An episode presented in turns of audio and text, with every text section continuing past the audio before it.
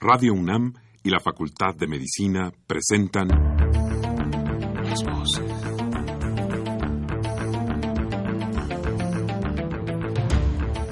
Voces. Las voces. las voces. Voces. Las voces de la salud. Reflexión y análisis de las ciencias médicas. Acompáñenos.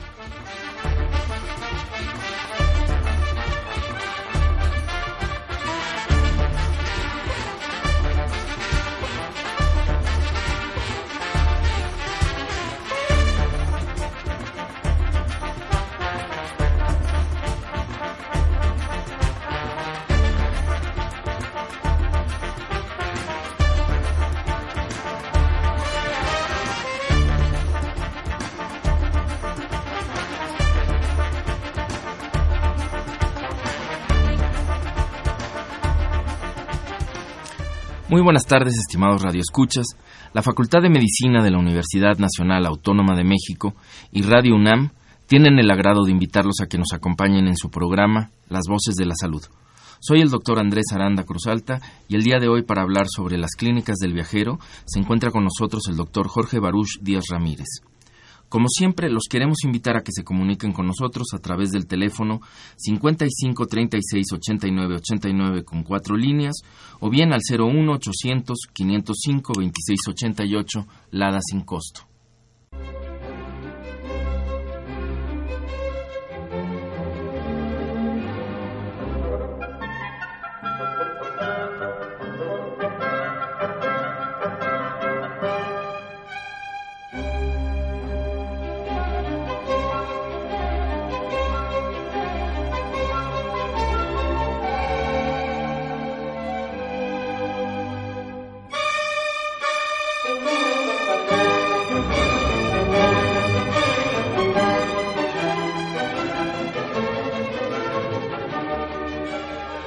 Como les comentaba, se encuentra con nosotros el doctor Jorge Baruch Díaz Ramírez. Él es médico cirujano, egresado de la Facultad de Medicina de la UNAM.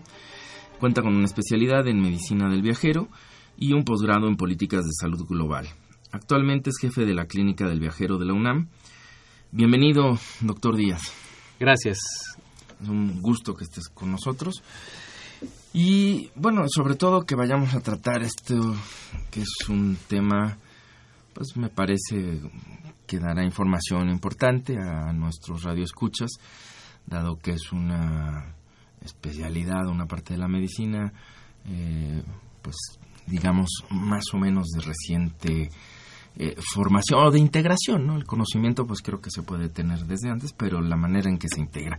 Y, y por ahí iría más o menos pues, la pregunta inicial, ¿no? ¿Qué es esto de la, de la medicina del viajero? Bueno, la medicina del viajero surge desde la necesidad de que las personas pues hacen viajes en barco realmente y también a través de los tiempos en la época de los romanos pues a través de los continentes y se empiezan a presentar intercambios de infecciones, de enfermedades graves eh, que a lo largo de la vida se han detectado que han afectado a la humanidad, incluso antes de la época de Cristo.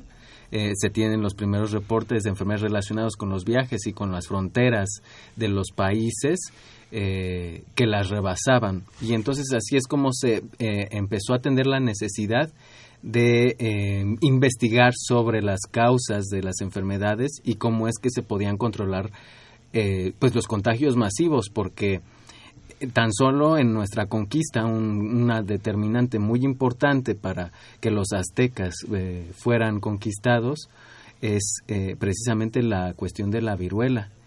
Y eh, que fue eh, traída desde los españoles, desde el viejo continente, como se le llamaba. Actualmente eh, existen más de un billón de viajes internacionales por año. Durante el 2015, esa es la cifra oficial de la Organización Internacional del Turismo, y en menos de 24 horas uno se puede desplazar de un punto de la Tierra al punto contrario. Entonces, esto da pie para que no solamente se transmitan las enfermedades sin presentar síntomas, eh, lleguen establezcan contacto las personas sin presentar síntomas, diseminen la enfermedad y hasta dos a tres semanas después, pues las detectemos. Tal es el caso de las epidemias como la influenza, el SARS en China que lo afectó eh, considerablemente, 6 billones de pérdidas. Eh, en fin, la influenza en el 2009 aquí en México fue causada por eso y recientemente estamos viendo que las Olimpiadas están siendo afectadas por la epidemia del Zika. Entonces, es así como desde 1991 se conforma la Sociedad Internacional de Medicina al Viajero, quien es el eje central que, que rige, eh, que define las prioridades de académicas y de investigación en este campo. Y en México, de 2011 para acá, se funda la Clínica del Viajero de la UNAM en el aeropuerto y recientemente se inaugura en, en mayo de este año una nueva sede en la ciudad universitaria. Bien. ¿Cuáles son las los principales riesgos que tienen las personas que viajan? Bueno, ya mencionaste las enfermedades infecciosas. No sé si quisieras este, ampliar un poco esto. Claro que sí. Los principales, digamos que los riesgos siempre existen, tanto de enfermedades infecciosas como de complicaciones durante el viaje para las enfermedades crónico-degenerativas o preexistentes, como se conocen. Eh, y los riesgos se van a disminuir en la medida que las personas consulten a especialistas o expertos en viajes internacionales y salud. Está documentado que se puede reducir un riesgo de enfermar durante el viaje o después del viaje, pero asociado al viaje, en 78% la probabilidad de consultar una clínica del viajero en cualquier parte del mundo. Y eh, entonces los problemas de salud que se enfrentan en la parte de infecciosas, lo más frecuente es que tres, a cada, tres de cada cuatro viajeros internacionales que van a países en vías de desarrollo van a presentar un problema de salud. Uno de cada diez va a tener que requerir hospitalización y este, un porcentaje mínimo va a morir durante el viaje. Entonces, si esto lo multiplicamos por el billón de viajeros internacionales anualmente, nos da una cifra de poblaciones inmensas de personas que se están enfermando anualmente. Eh, las enfermedades más importantes en orden de frecuencia son las enfermedades eh, gastrointestinales, en primer lugar, como diarreas del viajero, gastroenteritis. Este, en segundo lugar están las dermatológicas, por picaduras de insectos y en tercer lugar se encuentran las, las de vías respiratorias que pueden ser bronquitis agudas, neumonías y enfermedades infecciosas como la influenza que ocupa un lugar importante y la neumonía también ocupa un lugar importante que se pueden prevenir por vacunación. Ya si nosotros hablamos de, de particularidades, digamos por región, y por motivo de viaje se pueden enfermar las personas de diferentes cosas. Sabemos que uno de cada 100 viajeros eh, internacionales, por ejemplo, porta el virus de la influenza en cualquier aeropuerto internacional, en cualquier estación del año. Eh, y sabemos que las personas que más se enferman de influenza son las que viajan por negocios ¿Por qué? Porque generalmente ellos son los que hacen viajes eh, múltiples, con escalas múltiples, a, destinos múltiples en un solo en un solo, solo, itinerario. Con múltiples me refiero a que tocan más de cuatro puntos en un solo viaje. Hacen viajes interhemisféricos, que son los motivos más frecuentes asociados a los riesgos de enfermar de influenza, por ejemplo. Sabemos que los viajeros por mochilero, los mochilazos, en regiones como Europa, en estas temporadas de verano que ellos prefieren acampar, pues se pueden enfermar de encefalitis por garrapatas, eh, para lo cual existe una vacuna. Eh, los que viajan a África o al sureste asiático, en, particular al subcontinente indio, se pueden enfermar o tienen mayor riesgo de enfermar de fiebre tifoidea, por ejemplo.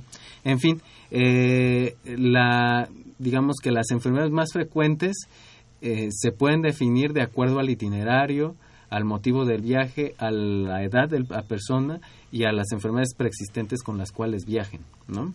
Muy bien. Y, eh, digamos, ¿qué, viajeros, eh, a qué viajeros les recomendarías que asistieran a, ver al médico antes de viajar? Eh, ¿Piensas que son todos los viajeros o algunos eh, de manera más puntual?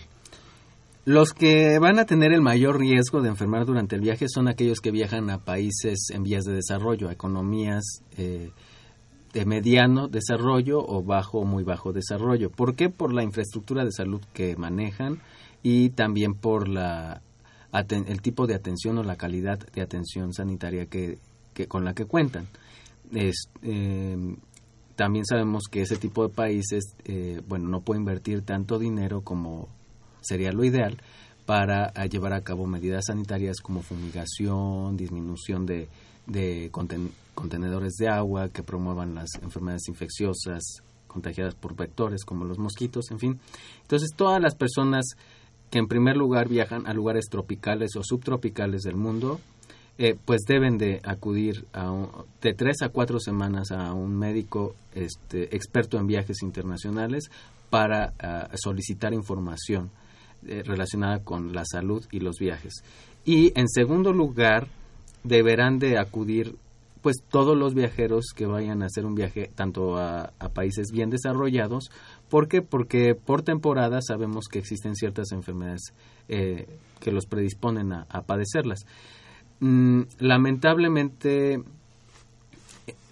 el panorama global de enfermedades infectocontagiosas relacionadas con los viajes internacionales es muy amplio. Y la, el sistema de salud de un país solamente está diseñado para prevenir y reducir los riesgos de las enfermedades que están ubicadas dentro del territorio eh, para el cual está hecho el sistema de salud, en este caso dentro del territorio mexicano. Entonces, todo nuestro esquema de vacunación, todo nuestro esquema de médicos tratantes eh, se va a enfocar o está eh, es experto en las enfermedades que normalmente afectan a la población mexicana. Sin embargo, cuando uno, uno va a viajar, pues hay enfermedades que ni siquiera existen en el país y que ni siquiera se toman en cuenta para el Sistema Nacional de Vacunación o que los médicos no están muy familiarizados con ellos porque pues es algo que ven casi uno de cada en toda su vida, ¿no? Un, caso en cada 90 años de vida. Entonces, eh, sí es importante recurrir a este tipo de, servicios para, para reducir los riesgos. Y de manera más específica, ¿cuál es la labor de la clínica preventiva del viajero eh, del aeropuerto? El objetivo de las ambas clínicas, tanto de, la ciudad universitaria que acaba de inaugurar como del Aeropuerto Internacional de la Ciudad de México, es eh, crear una conciencia de, la de la cultura de la prevención de la salud antes de viajar. Ese es el objetivo principal.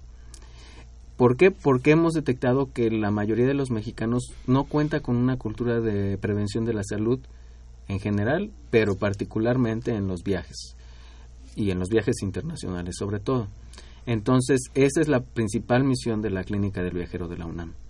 Ahora, es una unidad mixta de la Facultad de Medicina. Entonces, no, no funciona con presupuesto universitario, eh, funciona con sus, los propios recursos que genera eh, basados en el servicio que presta. Entonces, eh, tiene un costo la atención de la salud en estas clínicas. Obviamente es competitivo con respecto al resto de los servicios que existen en el, en el país. Y eh, se aboca específicamente a los viajeros. Está abierto a todo el público, no solamente a la comunidad universitaria. Y ahí se dan consultas preventivas del viaje, de acuerdo, basadas en itinerario se dan recomendaciones, se tienen ahí mismo en la clínica del viajero todas las vacunas que existen en el país eh, en su variedad y se tienen medicamentos y tratamientos especiales contra malaria resistente a la cloroquina, que es la que afecta a los viajeros que van a América del Sur, África y el sureste asiático, a diferencia de la que existe en México y América Central. También se tienen tratamientos específicos de acuerdo a itinerarios especiales. Por ejemplo, se atienden a grupos los atletas olímpicos que van a viajar ahora a Río 2016 se está llevando las recomendaciones, se emiten las recomendaciones oficiales por grupos deportistas, eh, se emiten recomendaciones oficiales por grupos de viajeros de negocios, por ejemplo los petroleros, los eh, viajeros eh, agrícolas que viajan a África a, hacer intercambios, en fin. Entonces, a eso se enfoca la clínica, a reducir los riesgos, a tratarlos y aparte desarrolla investigación y docencia. Y en el tema de investigación se llevan protocolos de seguimiento de viajeros especiales. por ejemplo, todos los que son expatriados, que son viajeros que van por más de 30 días al extranjero por otro motivo que no es placer convencional, eh, se les da seguimiento mensualmente para ver algunas determinantes de salud que son importantes. Sobre todo me refiero al choque cultural, cómo lo manejan. El estrés, la ansiedad, aumenta los niveles de tabaquismo, de alcoholismo, de incluso eh, tomamos en cuenta sus hábitos sexuales, qué tan frecuentes son las relaciones sexuales y qué tan frecuentes que usan condón, por ejemplo, que eso nos puede ayudar a generar eh, políticas de salud eh, dirigidas a ese grupo específico para reducir riesgos especiales de ese grupo de viajeros. ¿Eso es a los que llegan? Eso es a los que van a la clínica y están en el extranjero viviendo por más de 30 días que les damos seguimiento mensualmente. Así aseguramos un contacto y si llegara a haber alguna incidencia de salud importante, pues nos ponemos en contacto para reducir y aclarar las dudas. En fin, también llevamos eh, investigación en riesgos cardiovasculares, por ejemplo en el Aeropuerto Internacional de la Ciudad de México. No sabemos la magnitud de los riesgos cardiovasculares que con los que viaja la población eh, del aeropuerto. Entonces, este, queremos, estamos desarrollando un protocolo para saber qué tipo de enfermedades, qué tipo de riesgo cardiovascular cuentan los viajeros. Entre otros, también estamos llevando a cabo proyectos de investigación en la población de viajeros migrantes mexicanos eh, de bajos recursos irregulares o indocumentados o ilegales, como les conocen en Estados Unidos, que son deportados. Y ahí estamos viendo qué problemas de salud mental están teniendo ese tipo de viajeros internacionales. Bien, ¿cómo nace la idea de esta de, de, que la Facultad de Medicina cree esta, esta clínica? La idea nace ante la necesidad de los académicos y de los universitarios de contar, de contar con un centro especializado que les ayudara a, resolver los problemas o los requerimientos sanitarios que se les exigían a la hora de viajar para realizar investigaciones. Eh, hay muchos académicos universitarios que llevan a cabo intercambios o investigaciones en muchas regiones del mundo y que requieren ciertas vacunas y ciertos eh, eh, procedimientos sanitarios para poder viajar. Igualmente los universitarios requieren de, de, cumplir con ciertos requisitos a la hora de, eh, de aplicar a una residencia universitaria o a un programa de movilidad internacional. Entonces, hay, existen más de 14 mil eh, académicos y universitarios que viajan anualmente al extranjero y no tenían un centro de referencia que les pudiera solucionar las, las dudas y las necesidades de salud. Entonces la universidad eh, plantea este, este problema la Facultad de Medicina, la División de Investigación, y gracias al esquema de unidades mixtas es como se puede instalar eh, esta clínica del viajero. La clínica del viajero se instala en el Aeropuerto Internacional de la Ciudad de México, la primera, porque es el principal centro que reúne a, a los viajeros internacionales de todo el país. Entonces es el centro más importante de reunión de los viajeros y como se vio que no existía esa cultura de la prevención, para beneficiar no solamente a los universitarios, sino al resto de la población, se decidió establecer un convenio con el aeropuerto para ubicar a la primera clínica del viajero de la UNAM dentro de sus instalaciones. Ante la necesidad importante de, de crecimiento y de alta demanda de los servicios, es como se decide en mayo del 2016 inaugurar la nueva sede de la Clínica del Viajero en Ciudad Universitaria para eh, prestar servicio a, a la zona sur de la Ciudad de México y de la zona metropolitana, pues, y también para este para establecer protocolos de investigación que vayan dirigidos a la comunidad universitaria que está rotando de extranjeros en Ciudad Universitaria y a los eh, estudiantes universitarios que van a viajar al extranjero y que están estudiando dentro del campus universitario. Bien, eh, estas clínicas, por lo que dices, bueno, pues están abiertas al público en general, ¿no? Las dos. las dos. ¿Dónde eh, una persona que está interesada, dónde, ya entiendo que en el aeropuerto y en Ciudad Universitaria, pero ¿en qué, a dónde tendrían que ir?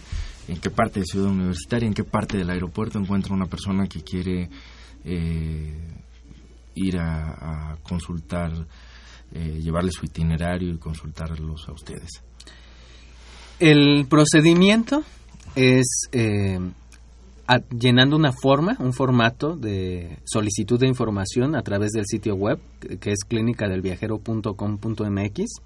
En la sección de contacto eh, existe un formulario. Ahí se le hacen preguntas sobre epidemiología, sobre su estado de salud y sobre el itinerario que va a realizar. Una vez que lo envía, por- eh, se recibe al correo electrónico institucional y médicos de la clínica del viajero hacen una investigación de cada solicitud para ver qué recomendaciones se deben de emitir eh, de- dependiendo de cada viajero. Una vez que se envía la- eh, las recomendaciones vía correo electrónico, el viajero puede hablar por teléfono o enviar un correo electrónico para agendar una cita y acudir a la, a la clínica del viajero a la consulta.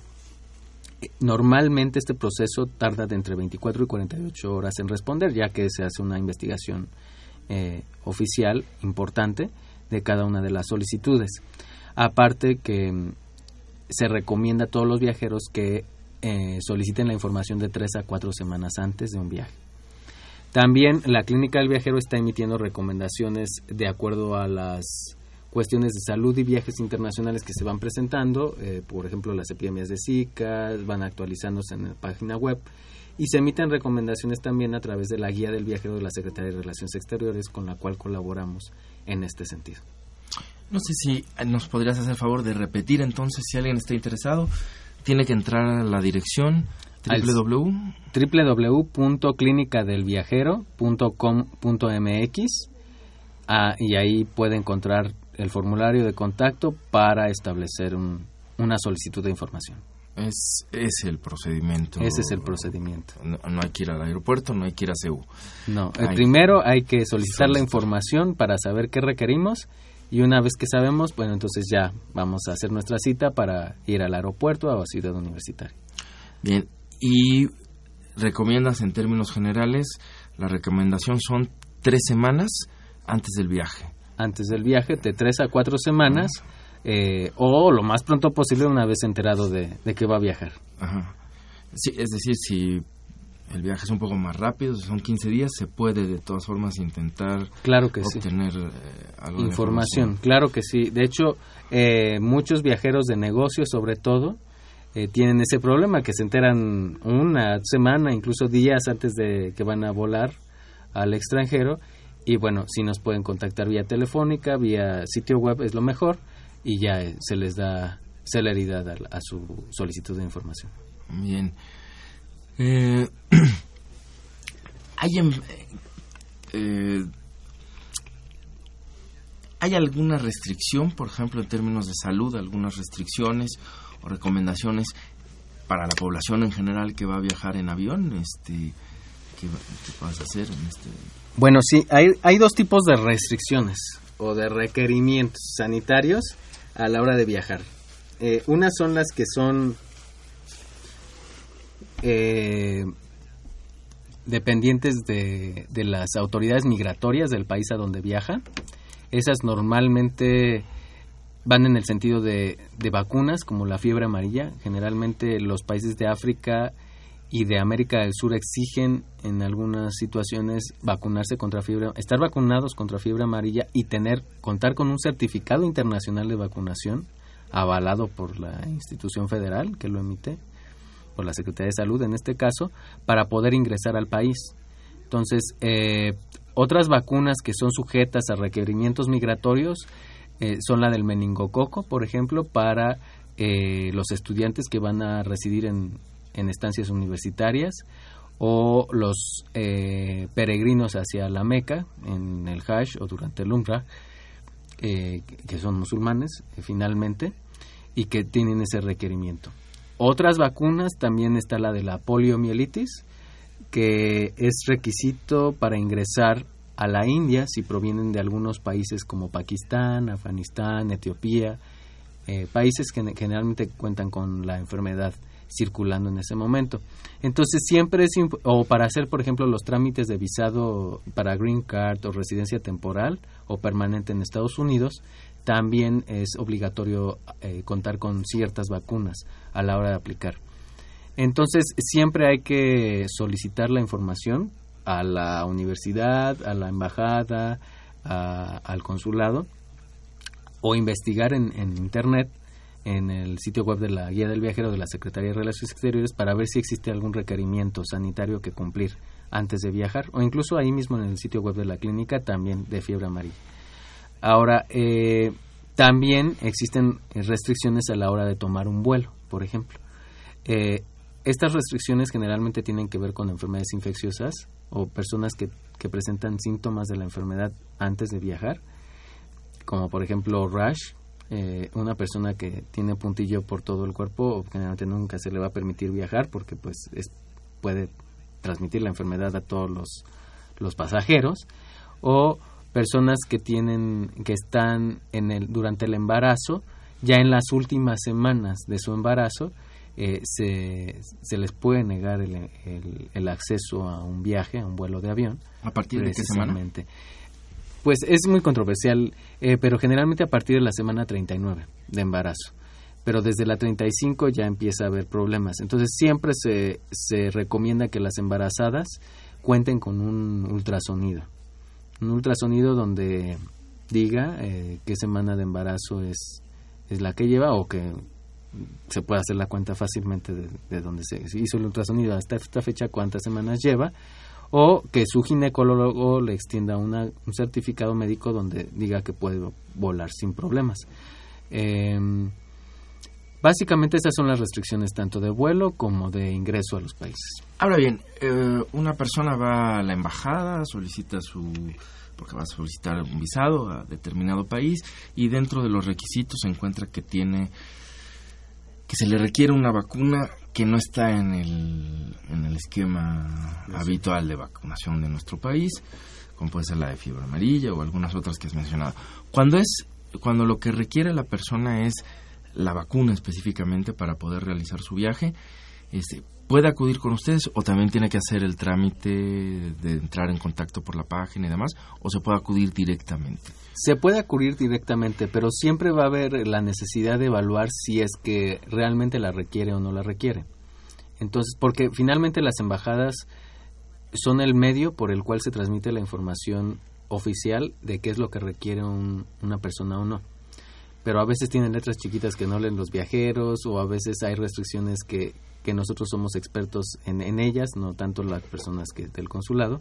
Entonces sí es importante que, que envíen su solicitud para que nosotros eh, les digamos si sí es realmente está requerida o si se, se requiere un certificado de exención en el caso de las embarazadas o si se requiere un certificado de exención en el caso de los que personas con inmunocompromiso, cáncer, VIH, en fin, todo esto. Este, entonces siempre es importante que, para cuestiones de salud específicamente relaciones con trámites de visado eh, se dirijan a la clínica a través del formulario vía este, telefónica para que nosotros tratemos el asunto particular de cada uno.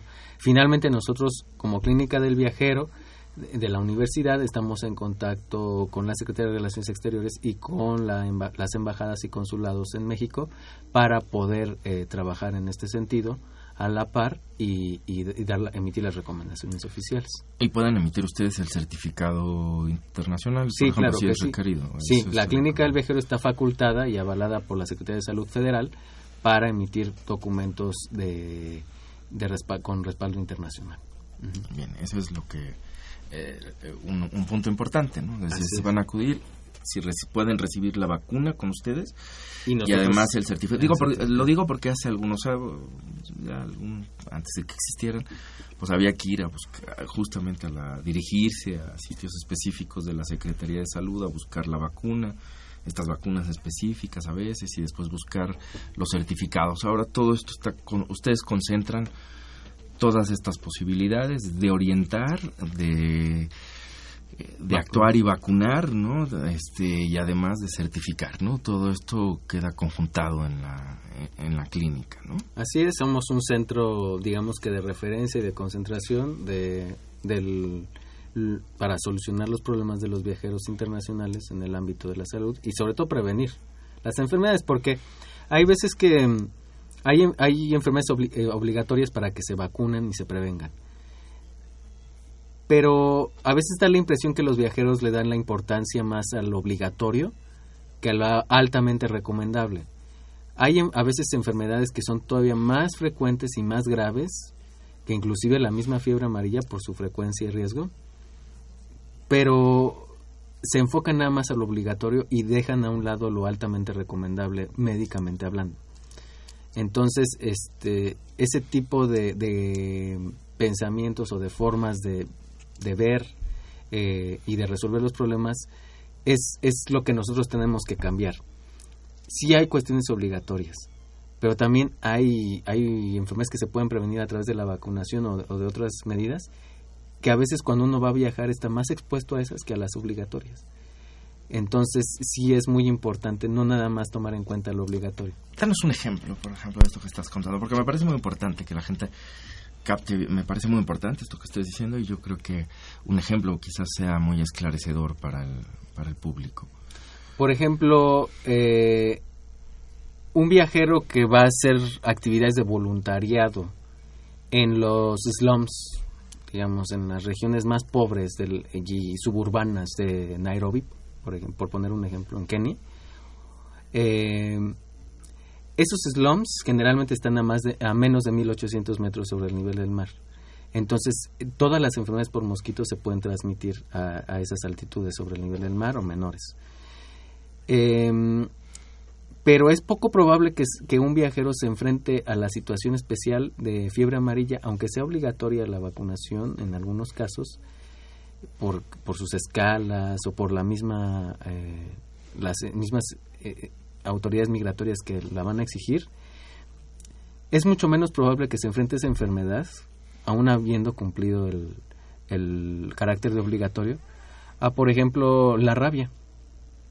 La rabia es una enfermedad mortal, 100% mortal, que va muy probablemente a estar circulando en los mamíferos medianos, perros, normalmente, que están en los slums, en las zonas suburbanas de, de este tipo de, de, ciudades de África. Y es mucho más probable que, que, que se pueda transmitir o enfermar de eso a de fiebre amarilla y es mucho más importante que cumpla el esquema completo de vacunación previa exposición de rabia que, este, que aparte eh, cumpla con el requerimiento de fiebre amarilla. Entonces, ese tipo de, de, situaciones son las que más interesan a la clínica del viajero. No solamente cumplir con lo obligatorio, sino también tomar en cuenta las recomendaciones médicas que se les están haciendo a los viajeros, que a veces son más importantes todavía de los requerimientos obligatorios. Bien, es creo que esto aclara muy bien, ¿no? Es decir, si te quedas con la información de la embajada, lo obligatorio, pues te irías por la vacuna de fiebre amarilla, que es importante que se la pongan y demás. Pero existen estas otras situaciones, con este ejemplo que acabas de dar, creo que queda muy claro, donde puedes decir, bueno, pero además de esa vacuna, la recomendamos que si no lo tienen en el esquema, pues tenga una vacuna antirrábica o se hagan estos procedimientos o alguna otra cosa que si bien no es obligatorio, es muy recomendable dependiendo del itinerario de cada, de cada viajero. Quiero recordarles que estamos platicando con el doctor Díaz Ramírez. Este, en este momento vamos a hacer una, una pausa y volvemos.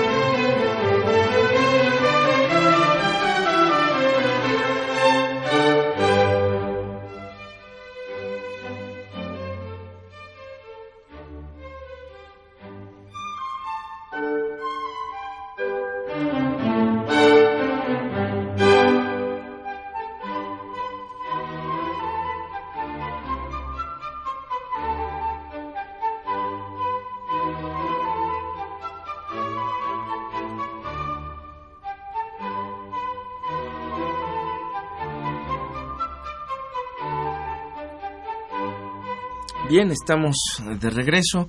Les recuerdo que el día de hoy estamos hablando sobre las clínicas del viajero eh, y para ello se encuentra con nosotros el doctor Baruch Díaz Ramírez.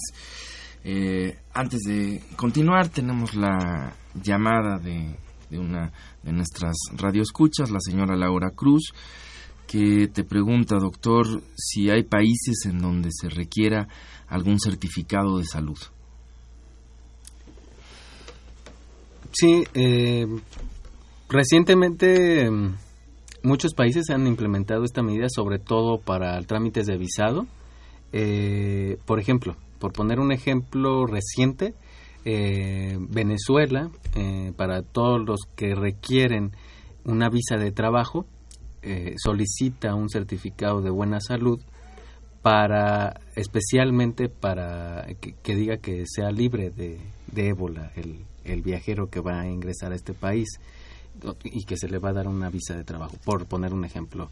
Eh, Europa, en la parte, España, por ejemplo, para todos los estudiantes eh, que van a estar por más de seis meses en el, en el país, les también les exige un certificado internacional de salud para poder eh, hacer el trámite de visado que se requiere. Estados Unidos, el mismo Estados Unidos, requiere un, un certificado de vacunación actualizado para todas las personas que quieren eh, optar por la green card o por el permiso temporal de residencia. Entonces sí, depende mucho de, del país, son los requerimientos que van a solicitar. Eh, esos se los van a hacer llegar cuando soliciten el visado o los trámites correspondientes y pues sí se recomienda que acudan a una instancia que sea capaz de poder emitir este tipo de certificados con contemplando eh, digamos que las normativas de cada uno de los países porque podemos ir a un centro de salud o podemos ir a un, consultorio médico privado eh, pero nos van a emitir un certificado que cumpla con las normas de salud del país México.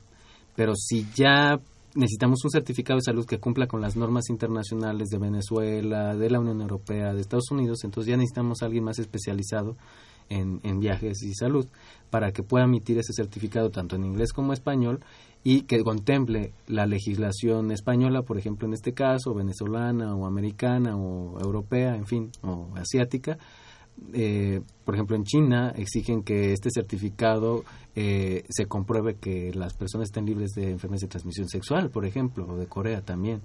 En Venezuela, que se compruebe que esté libre de ébola, para lo cual necesitamos eh, pruebas de biometría hemática, en fin, otras pruebas. Para España, que esté libre de tuberculosis, por ejemplo. Entonces, eh, para eso necesitamos una prueba de tuberculosis. Para Estados Unidos necesitamos una serie de vacunas. Entonces, todo ese tipo de requerimientos nosotros los, los tenemos, los consultamos al día y podemos eh, emitir un certificado que cumpla con las normativas que establece cada uno de los países que está solicitando este certificado.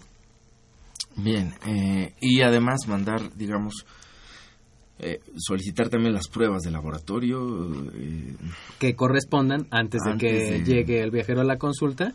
Este, por eso es importante que envíen el formulario con estas solicitudes de información para que nosotros les digamos, ah, sí, está bien, pero necesitamos que te hagas estas pruebas antes de venir y no vayan, están, no estén viniendo dos o tres veces, ¿no? Sino, sino sea una y efectiva. O bueno, si requieren refuerzos de otras vacunas o algo, bueno, ya se programan más, más visitas. Muy bien. Eh, y es, bueno, y volviendo a nuestra plática, ¿se sabe, se tiene, digamos, datos de las principales urgencias que ocurren, digamos, durante los viajes eh, por avión o por otros medios? Este, ¿Cuáles son las principales urgencias que se presentan dentro de los medios de transporte? Sí, sí se tienen datos, estadísticas a nivel mundial y estadísticas a nivel nacional. Cada una de las aerolíneas lleva una estadística y lo reporta a la, a la Autoridad Aeroportuaria Internacional, que es la IATA.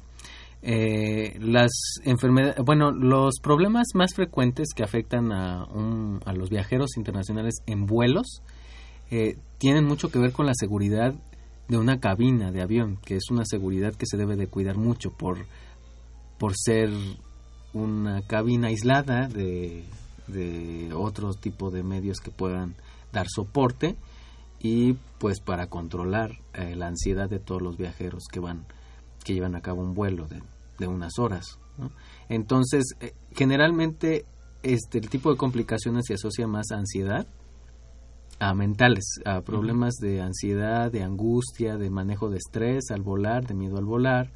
También se, eh, otro tipo de problemas frecuentes es son los gastrointestinales y los alérgicos. Muy importante. Em, y ya en otro orden de frecuencia menor están las complicaciones de las enfermedades preexistentes, que más que nada tienen que ver con, con complicaciones de la hipertensión. Sabemos, bueno, no tanto a los que vivimos en la Ciudad de México nos afecta este tipo de complicaciones durante un vuelo de avión, porque las condiciones de la cabina de avión más o menos se asemejan a las condiciones de la Ciudad de México que son altitudes de alrededor de, bueno, de por arriba de 1500 a 2000 metros sobre el nivel del mar. Nosotros estamos viviendo a 2500 metros sobre el nivel del mar. Entonces no nos afecta tanto, al contrario, nos beneficia, ¿no? Pero a la hora de que alguien que vive en la playa o en una ciudad sobre el nivel del mar, entonces esto ya se vuelve una complicación porque ya si alguien es hipertenso, no está bien controlado, se somete así de primera instancia a un vuelo de seis o más horas a una altitud de, de 2.000 metros sobre el nivel del mar, entonces puede presentar una crisis hipertensiva durante el vuelo y esto pues puede llevar a otras complicaciones más graves. Entonces siempre se recomienda que los viajeros acudan con su médico para hacerse un chequeo, ver cómo se van a tomar las medicinas, y si están bien o si no, que no vuelen si no están, que, que no vuelen enfermos y que no vuelen si no están estables de su enfermedad porque se pueden presentar estas, estas complicaciones. Ahora, con respecto a los gastrointestinales y a los alérgicos, es muy importante hacer énfasis en que las aerolíneas cuentan con, sobre todo para viajes largos, cuentan con compañías especializadas que les proveen de los alimentos que van a repartir durante el viaje. Y estas compañías les ofrecen la posibilidad de dar eh, dietas especiales para aquellos que tienen hipertensión, para aquellos que tienen diabetes, para aquellos que tienen alergias o incluso para aquellos que tienen ciertas restricciones o siguen ciertas dietas que son vegetarianos, veganos, en fin, o, también los mismos dietas kosher. Entonces, pero todo esto se debe de solicitar con anticipación. Se le debe de solicitar con por lo menos dos semanas de anticipación a la aerolínea. Todas las aerolíneas tienen un servicio médico. Entonces, y tienen en su sitio web un apartado donde uno puede hacer contacto para peticiones especiales. Entonces, si uno va a viajar con este tipo de problemas y requiere una dieta especial, es importante eh, hacer la solicitud con tiempo para no eh, exponerse a complicaciones durante el vuelo y llevar una dieta balanceada.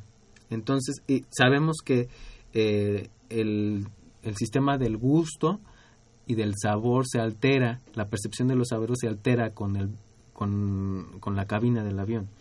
Este, disminuye nuestra sensación al salado, entonces a veces necesitamos agregar un poco más de sal a la dieta, lo cual no es bueno para los hipertensos, por eso hay dietas especiales para los hipertensos, ¿no? Sabemos que a veces el sentido de de lo dulce o lo salado se exacerba un poco, entonces hay que disminuir. Entonces, todo ese tipo de compañías especializadas de dietas también está se, se pone a su disposición para los enfermos que viajan y las y disminuir las complicaciones, los alérgicos a los cacahuates, en fin, a ciertas cosas sí es importante mencionarlo durante si uno va a recibir una dieta durante el vuelo. Bien. Tenemos otra llamada, el señor Alberto Rodríguez Fuentes hace dos preguntas, te, manda dos preguntas. Eh, dice, ¿qué pasa con los viajeros cuando llegan a un país en donde hay alguna declaración de epidemia que se acaba de dar? ¿Qué se da mientras ellos viajaban? ¿O qué se da? Eh, sí, o sea, que en el transcurso pues del vuelo, se, al llegar, se declare que, que hay una condición epidémica en el momento en que van a entrar y cómo se realiza un cerco epidémico en estos epidemiológico en estos casos. Bueno, existen normalmente en los aeropuertos dos instancias diferentes. En el caso del Aeropuerto Internacional de la, Ciudad de México tiene tres. Eh, ¿Por qué? Ya verán. El, el aeropuerto, los aeropuertos normalmente tienen una instancia de autoridad sanitaria, que es sanidad internacional, y otra instancia del servicio médico de urgencias. Y aparte, en el Aeropuerto Internacional de la Ciudad de México tiene otra instancia de salud que es la Clínica del Viajero, que se dedica a, reducir los riesgos de salud del viaje. No todos los aeropuertos cuentan con esta tercera instancia de salud, son muy pocos y privilegiados los que con los que cuentan, son alrededor de tres o cuatro alrededor de- del mundo. Entonces, eh, las, las autoridades responsables de desarrollar los cercos epidemiológicos y de ver y de verificar si un avión es apto de, liberar a sus pasajeros, por así decirlo, al momento de descender del avión y si alguien viene enfermo, son las autoridades de sanidad internacional. Ellas son las encargadas, son epidemiólogos, expertos en enfermedades tropicales y subtropicales, encargados de, de ir al vuelo antes de que cualquiera, cualquiera salga de ahí, verificar que no sea un caso que tiene que ver con enfermedades de, de, de interés internacional, que están marcadas en el Reglamento Sanitario Internacional, eh, al cual se adhieren los países miembros de la Organización de las Naciones Unidas a través de la Organización Mundial de la Salud y que están descritos. Uno de ellos es la fiebre amarilla, otro es el sarampión, cólera, este, ébola, eh, eh, varicela también puede llegar a serlo, eh, en fin, influenza. Entonces, ya una vez que el epidemiólogo experto de sanidad internacional determina que pueden eh, salir ya los pasajeros, bueno, entonces salen, si no, bueno, tendrán que tomar los datos de todos los pasajeros y hacer el, el respectivo cerco, que eh, ya es muy específico para los viajeros internacionales, porque pues lo deberán llevar a cabo, decidir si los meten a cuarentena a todos o los dejan, pero los siguen por teléfono, por correo o los siguen hasta sus casas. Entonces eso ya va a depender de la severidad y de lo que determinen las autoridades de salud. Bien. Eh, ok, esa es como la otra. Nos acaba un poco, pero creo que aclara muy bien, porque creo que es importante que la gente entienda cómo estos. Eh, cómo, cómo complementa este la clínica de viajeros, un complemento, digamos, a estas dos instancias que sí pueden estar en otros aeropuertos, pero no todos cuentan con esta clínica de viajero, que fundamentalmente, entonces, eh, insistimos, es, es su, su función es preventiva, ¿no? Este y emitir ciertas directrices que le sirvan al viajero para minorar los riesgos a los cuales se puede ir enfrentando eh, durante el trayecto, durante su itinerario, durante el viaje que va, que va a hacer.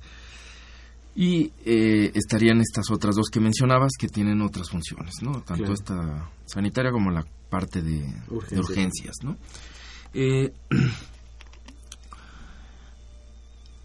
en caso de condiciones de salud especiales como, no sé, discapacidad, prótesis, eh, ciertas discapacidades, prótesis y demás, ¿la clínica del viajero puede ofrecerle algo a estos, a estos pacientes? Sí, claro que sí. Eh, normalmente, eh, específicamente de los que tienen necesidades especiales para movilidad y mm, algunas enfermedades que requieren aparatos para viajar, por ejemplo, las personas con EPOC o insuficiencia pulmonar, pues este respiratoria, que necesitan concentradores de oxígeno o incluso ya oxígeno como tal, eh, se les se trabaja en conjunto. Eh, la clínica del viajero atiende o reduce los riesgos de presentar complicaciones a través de intervenciones, de una evaluación eh, cardiovascular con medidas de intervención, sobre todo para reducir los riesgos de, trombosis venosa durante el viaje o después del viaje o algunos episodios de, de enfermedades infecciosas que son más susceptibles de presentarse. Pero para el caso especial de la movilidad durante todo su viaje, digamos que la logística y cómo transportar este tipo de concentradores de oxígeno, de suplementos de oxígeno o de prótesis o cómo ubicar al viajero dentro de la cabina de avión, eh, está el servicio médico de las aerolíneas que se debe de contactar igualmente dos semanas antes o mínimo 72 horas antes, pero de preferencia dos semanas antes, para que el médico, el servicio médico, mande pedir los tanques de oxígeno. Las personas no pueden viajar, sobre todo en con tanques de oxígeno, no pueden viajar con su propio tanque de oxígeno. O sea, va documentado su tanque, pero tiene que ser un tanque certificado por las autoridades aeroportuarias para la cabina de avión, por las presiones, diferencias de presiones y todo esto. Igualmente los concentradores de oxijo- oxígeno, igualmente los inhaladores, y en el caso específico de, los, de las fracturas o las o, este, las inmovilizaciones, órtesis también, sillas de ruedas, en fin, bastones y todo, eh, se deberá de solicitar eh, viajar en un, en un espacio especialmente ubicado en la cabina para este tipo de personas. Ya una vez que, que se realiza ese tipo de gestión, nosotros nos encargamos, este, si el viajero así lo, lo solicita, porque lo tiene que solicitar, de evaluar el riesgo y si determinar si es que requiere una prescripción de un anticoagulante o se lo debe de, de prescribir el médico tratante nosotros se lo prescribimos en el caso que sea un fracturado o alguien con órtesis, o, o requiere otras medidas adicionales como son este, medias compresivas eh, o vacunas a dosis especiales para personas con, con asma, con este EPOC incluso. Entonces, todo este tipo de, de, de medidas, por supuesto que tiene algo que ofrecer la clínica y se debe ofrecer en conjunto con los servicios de las aerolíneas. Bien. Eh,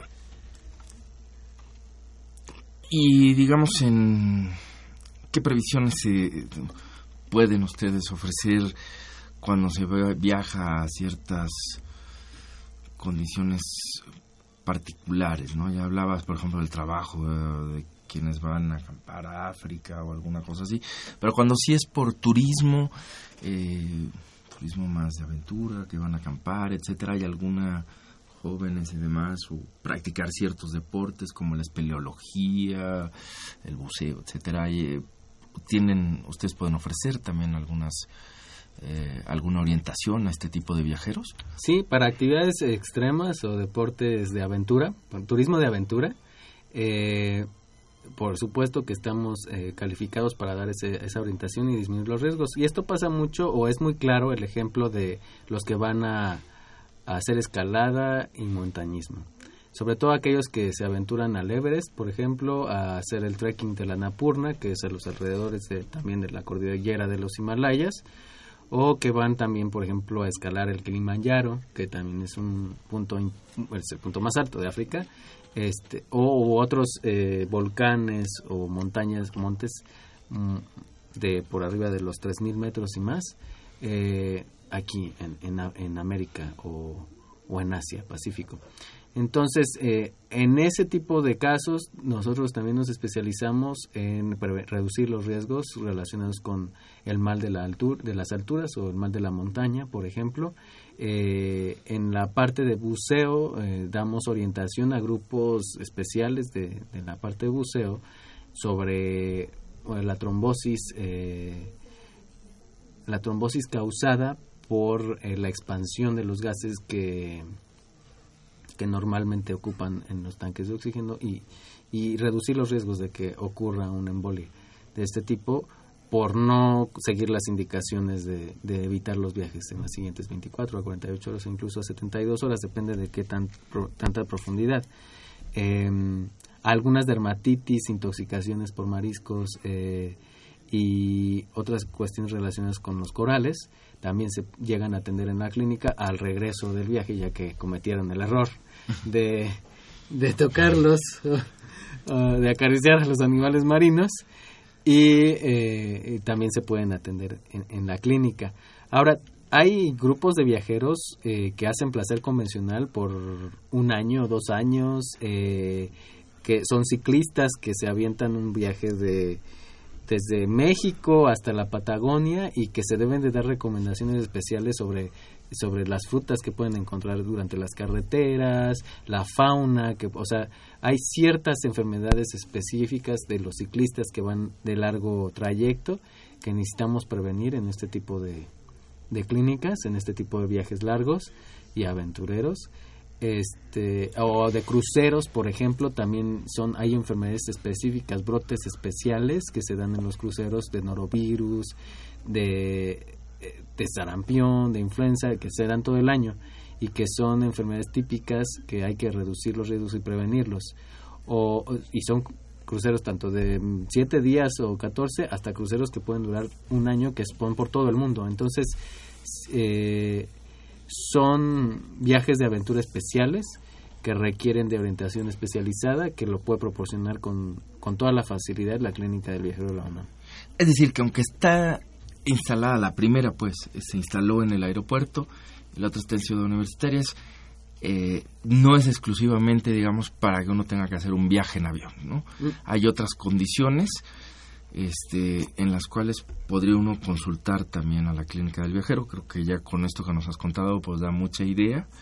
Este, si bien está muy enfocada a las cuestiones internacionales y demás, puede haber una orientación o muchas orientaciones en otros sentidos, ¿no? Entonces, este, pues yo estamos por terminar el programa, pero creo que invitar a quien viaje si tiene alguna duda a que se acerque a la página, se ponga en contacto con ustedes y, pues ya se han dado cuenta de la de todo lo que pueden hacer por ellos.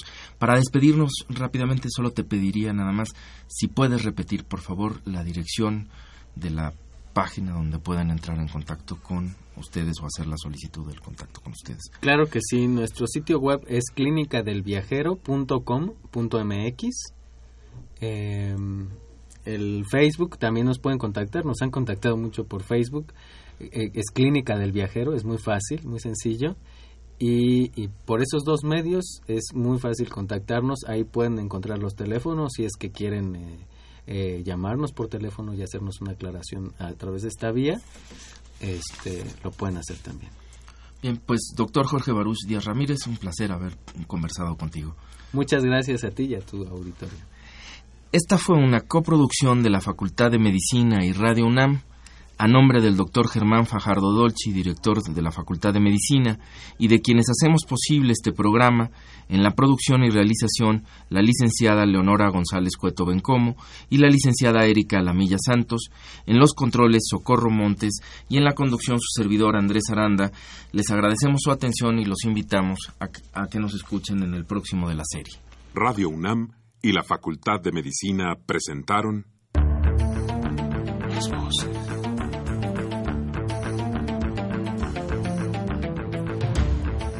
Voces. Las voces. las voces, Voces.